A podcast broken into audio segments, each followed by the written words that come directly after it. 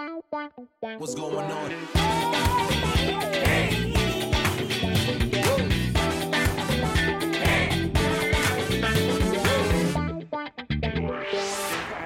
Motivo de consulta. Advertencia. El podcast que estás a punto de escuchar tiene la finalidad de informar y entretener, nunca de suplantar una consulta médica en vivo. Buenas y bienvenidos a Motivo de Consulta, tu podcast de salud que no está avalado por el Colegio de Médicos. Esta es la tercera semana que tenemos episodio todos los martes y como es costumbre, eh, la semana pasada preguntamos cuáles eran esas ah, consultas que le tenías a tu doctor y solo te atreverías a hacerle después de un par de tragos. Viendo las respuestas más populares, vi que todas o casi todas se tratan de masturbación, así que de eso se trata el episodio de hoy. Antes de entrar de lleno en lo que sería el tema o las preguntas de masturbación, eh, quiero dejar en claro que muchísimas de estas me la hicieron con respecto al sexo opuesto. Es decir, las mujeres me preguntaban acerca de la masturbación masculina y los hombres me preguntaban acerca de la masturbación femenina. Eh, por esto, voy a estar intercalando una y una, una y una, una y una para que el episodio sea un pelo más ameno para todos los oyentes. ¿Por qué los hombres amanecen con el pene erecto? Esta es una pregunta que se hacen frecuentemente los hombres y las mujeres que duermen con hombres. Y la razón por la que esto ocurre tiene que ver con la fisiología masculina. La tumescencia peneana nocturna es una erección espontánea del pene que pasa naturalmente durante la noche. Típicamente ocurren durante las fases de los movimientos oculares rápidos o la fase REM del sueño y se producen entre una y cinco erecciones espontáneas durante toda la noche. Es decir, que si tú duermes con alguien que tiene un pene y durante la noche en cualquier momento al azar le miras los pantalones y tienes senda carpa allá abajo, a la mañana siguiente tú no tienes que preguntarle con qué estaba soñando porque probablemente no haya sido un sueño sexual. Esto es una respuesta normal del organismo para llenar los cuerpos cavernosos del pene de sangre, que es rica en oxígeno, y así ayudar a revitalizar y regenerar los tejidos durante la noche. Esa es la evidencia científica que actualmente hay. Lo que sí no cuenta la evidencia científica actual es por qué las erecciones muchas veces deciden aparecer en los momentos más incómodos, como por ejemplo cuando estás en la cena de Navidad, cuando estás en el cine, cuando estás en un funeral. Bueno, a veces no necesariamente en un funeral. ¿Usar un tampón me va a hacer perder la virginidad? Esta es una pregunta que a mí en mi particular me hace muchísimo porque, para los que no saben, la especialidad que quiero perseguir es ginecología y obstetricia. Entonces, esta es típica pregunta que me hacen en una fiesta, sobre todo eh, las niñas que tienen hermanitas menores. Y mi respuesta siempre es la siguiente, dos puntos. Depende.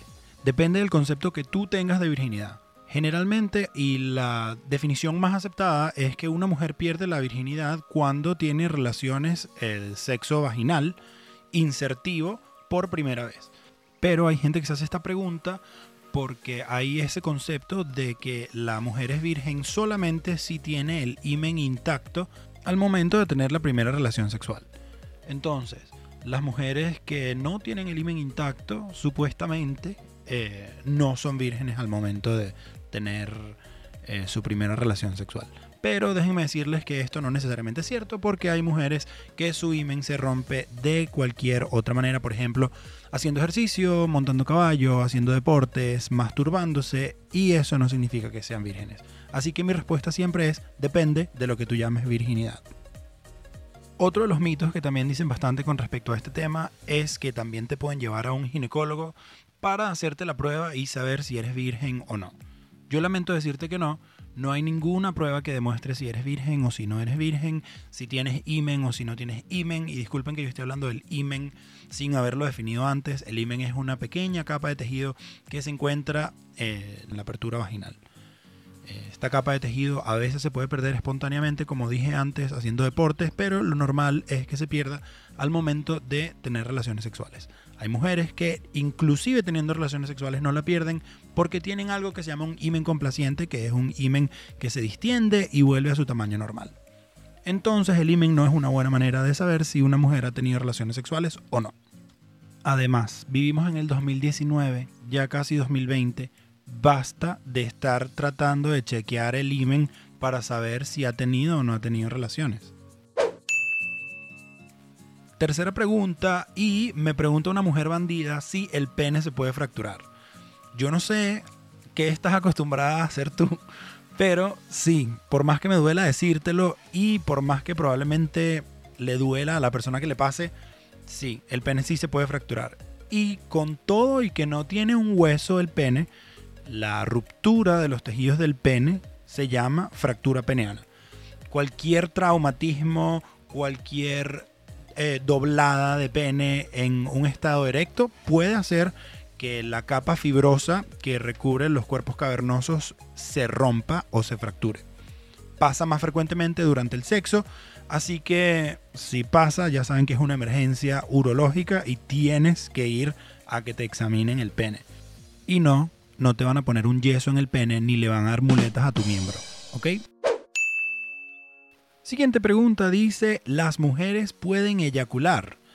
Y si recientemente has visto una porno straight, probablemente puedas tener algo de confusión. Si has visto a esas mujeres eh, botar esa cantidad de líquido por sus genitales, creerías que sí, que sí pueden eyacular. Pero te comento que eso que estás viendo, o sea, el squirting, no es lo mismo que la eyaculación femenina.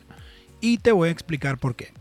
La eyaculación femenina es la expulsión de ese líquido blanquecino a través de las glándulas de skin que quedan en la apertura vaginal durante el orgasmo.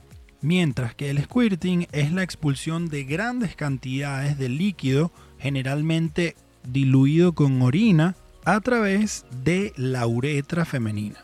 Entonces ya por ahí sabemos que son dos cosas diferentes. Uno sale de la apertura vaginal y el otro sale de la uretra. Le hace, uno sale del hueco por donde entra el pipí y el otro sale del hueco por donde sale el pipí. En cuanto a la composición de ambos líquidos, no me voy a detener mucho aquí, pero ya más o menos les expliqué que son bastante diferentes. Uno contiene prostaglandinas y antígeno prostático específico, que es el que viene de las glándulas que se llaman la próstata femenina, que son las glándulas de skin. Y el otro es un ultrafiltrado de orina y sale de la vejiga a través de la uretra. ¿Tener la circuncisión te hace disfrutar menos? Es una pregunta que se hacen muchísimas personas con respecto a su salud, de si la tienen, si no la tienen, si se la van a hacer a sus hijos, si no se la van a hacer a sus hijos. Y hasta el sol de hoy ni siquiera la literatura médica se puede poner de acuerdo. La circuncisión es un proceso quirúrgico mediante el cual se quita el prepucio, que es el excedente de piel que recubre el glande. El glande es el término médico bastante fancy y elegante para denotar a la cabeza del pene. Entonces, con la circuncisión se quita el excedente de este prepucio y se deja expuesto el glande al medio ambiente. Ahora, si te preguntas por qué se hace la circuncisión, en el caso de los recién nacidos, generalmente es la madre quien toma la decisión y se hace por motivos culturales y religiosos. En el caso de los adultos, puedes tener ciertas indicaciones para una circuncisión, como por ejemplo prepucio redundante, anillo fimótico, entre otras. En conclusión, la circuncisión es un procedimiento quirúrgico y como tal tiene riesgos que hay que evaluar antes de realizarlo y por esto la Academia Americana de Pediatría en 1999 encontró potenciales eh, beneficios médicos a la circuncisión, pero decidió que la evidencia no era suficientemente fuerte como para recomendarla de rutina. Incluso si las madres quieren hacerla, pueden hacérsela a sus hijos, pero la Academia de Pediatría no la recomienda que se haga de rutina. Algunos datos sobre la circuncisión es que en el siglo XII el médico y científico y rabino Moisés Maimónides era bastante partidario de la circuncisión porque creía que tenía la habilidad de calmar el apetito sexual de los hombres. Y último dato sobre la circuncisión para pasar a nuestra última pregunta es que la circuncisión fue un procedimiento que se introdujo a los países de habla inglesa en aproximadamente los años 1800 como un método para tratar y prevenir la masturbación. Y la última pregunta del día dice, masturbarse te puede sacar pelos en las manos y yo tengo que agregarle más a esta pregunta. Hay gente que cree que masturbarse no solamente te puede sacar pelos en las manos, hay gente que cree que causa tartamudeo o te puede dejar ciego. Véannos a todos nosotros, todos sobrevivimos a la adolescencia, ninguno es tartamudo, tiene pelos en las manos, ni se quedó ciego, por masturbarse en su adolescencia. Así que estas fueron tus abuelas, las monjas del colegio de monjas o los curas que te decían esto para que dejaras de jalarte el ganso y le prestaras atención a clases. Ya estos mitos no se escuchan tanto y son de la época de nuestros papás, pero todavía hay padres que le transmiten esos miedos a sus niños. Así que ámense con responsabilidad y ya ustedes saben a qué me refiero cuando digo ámense, porque la masturbación es parte de la salud sexual. Siempre y cuando no afecte tu rutina, tu día a día o tu vida, la masturbación es saludable. Y con esa idea quiero cerrar el episodio de hoy. Muchísimas gracias por escucharme otra vez. Yo soy Eduardo Grimaldi y esto fue motivo de consulta. Hasta el próximo martes. Chao, chao.